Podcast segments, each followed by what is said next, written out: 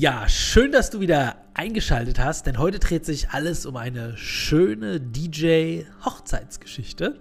Und ich freue mich sehr darauf, dir eine Geschichte aus meinem DJ-Alltag auf Hochzeiten erzählen zu können. Demnach schon mal herzlich willkommen im Hochzeitsgeflüster. Schön, dass du da bist. Wir starten auf einer Hochzeitsfeier und ich nehme dich jetzt einfach mal mit in meine Geschichte mit rein. Und zwar war es in der Liebe, Laube, Hoffnung in Frankfurt am Main.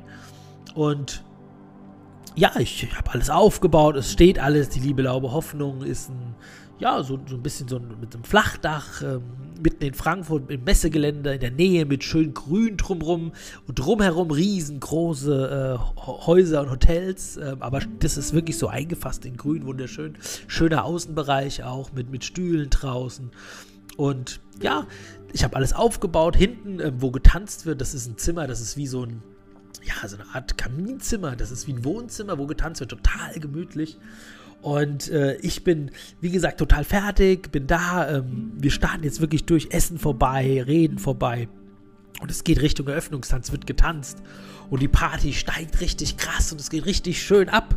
Und äh, alle, alle, alle sind gut drauf. Und ähm, hier war dann an dem Abend äh, ultra viel ähm, auch Heavy Metal äh, mit am Start, das gespielt worden ist. Äh, ja, da war auch Rammstein dabei und da sind die Leute schon richtig drauf abgegangen. Waren auch hier so ein bisschen He äh, Headbanger am Start mit langen Haaren. Also es war richtig, richtig schön, aber auch alles ganz liebe Leute.